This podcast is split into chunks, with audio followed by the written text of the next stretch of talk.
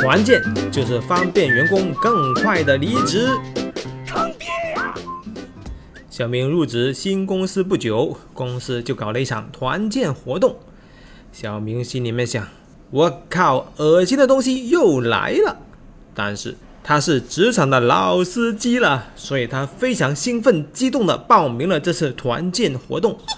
在聚餐期间，同事们互相的敬酒，但是有一位女同事不喝酒，于是大家想，那就随便劝一下就算了，走一走形式。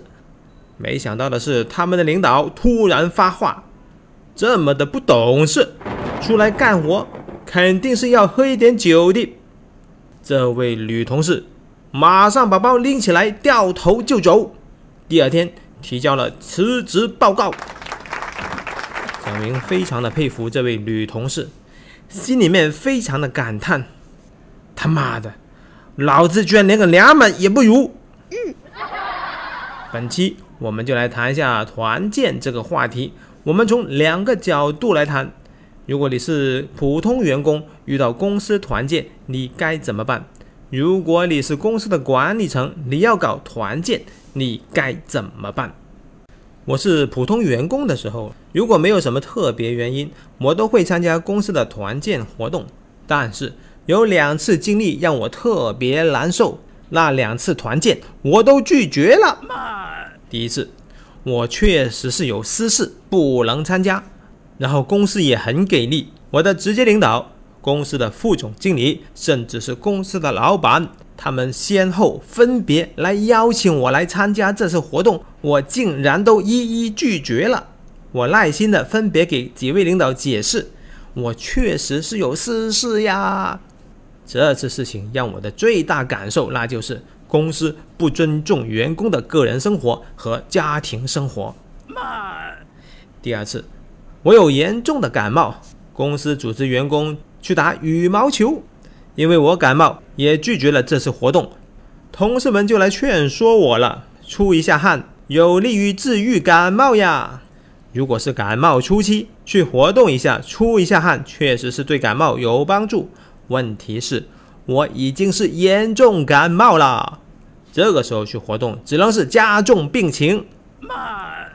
这次事件让我的最大感受，那就是公司不尊重员工的身体健康。我其实挺佩服自己的，可以坚持不参加。而我更佩服自己的是，两次拒绝了公司的团建活动以后，我居然可以坚持不辞职，很不要脸的赖在公司里面。其实作为普通员工，团建就是个屁，但是你还要说好香。我们来总结一下各式各样的团建活动吧，大概分为小型、中型、大型三种形式。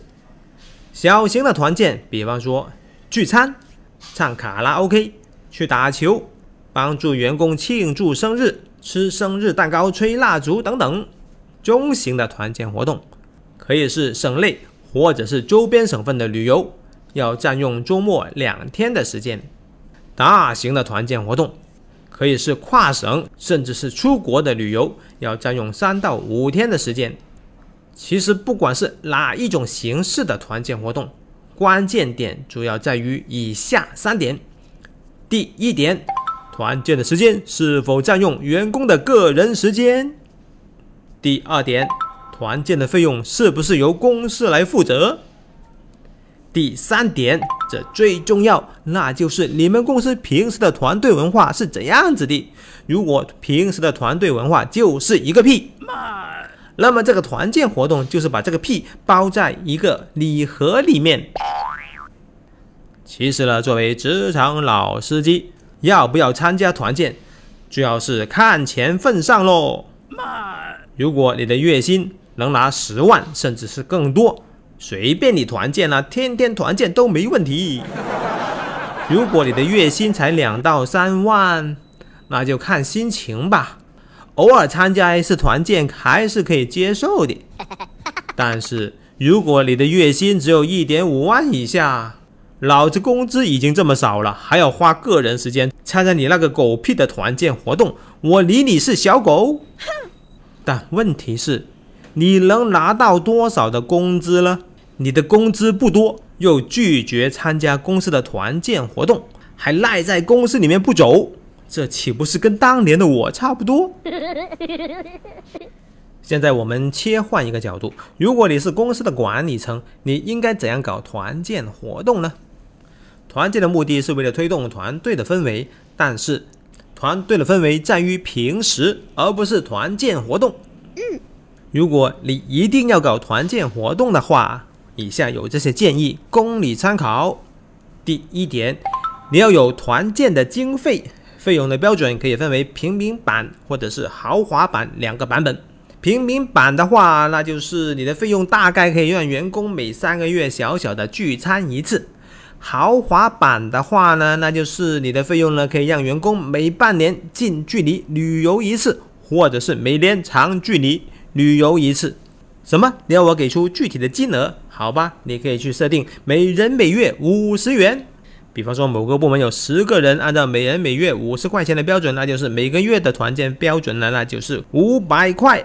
这个每人每月多少钱？这个标准不要公开，一旦公开，员工就会认为这个费用是分摊到他的头上的。如果他不参加团建活动，你这个钱就应该发给我。你心目中要有这个每人每月多少钱的标准，然后根据部门的人数得到每个部门的大致的团建费用的总额，然后直接指定每个部门每个月的团建经费就可以了。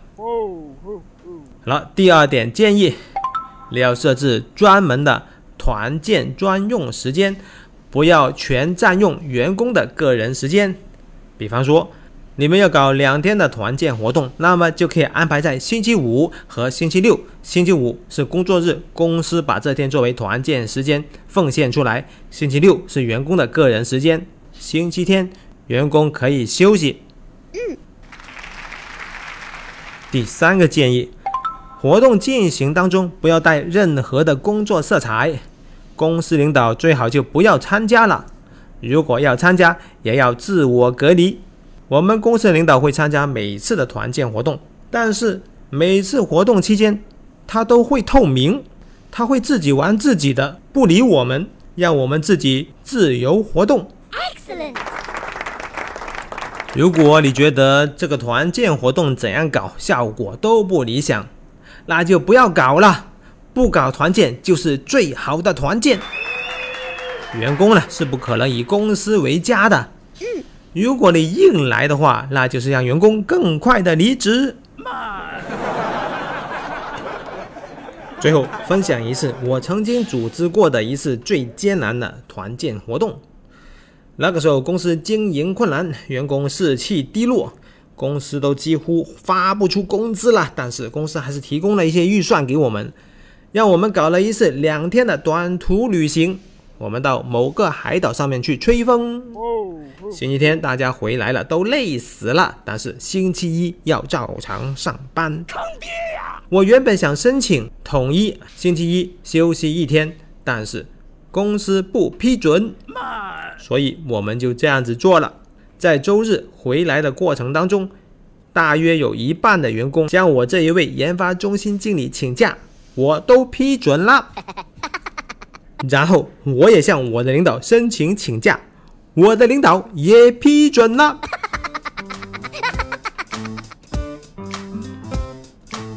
我是大大大火球，团建活动常常是吃力不讨好，那就干脆不要搞。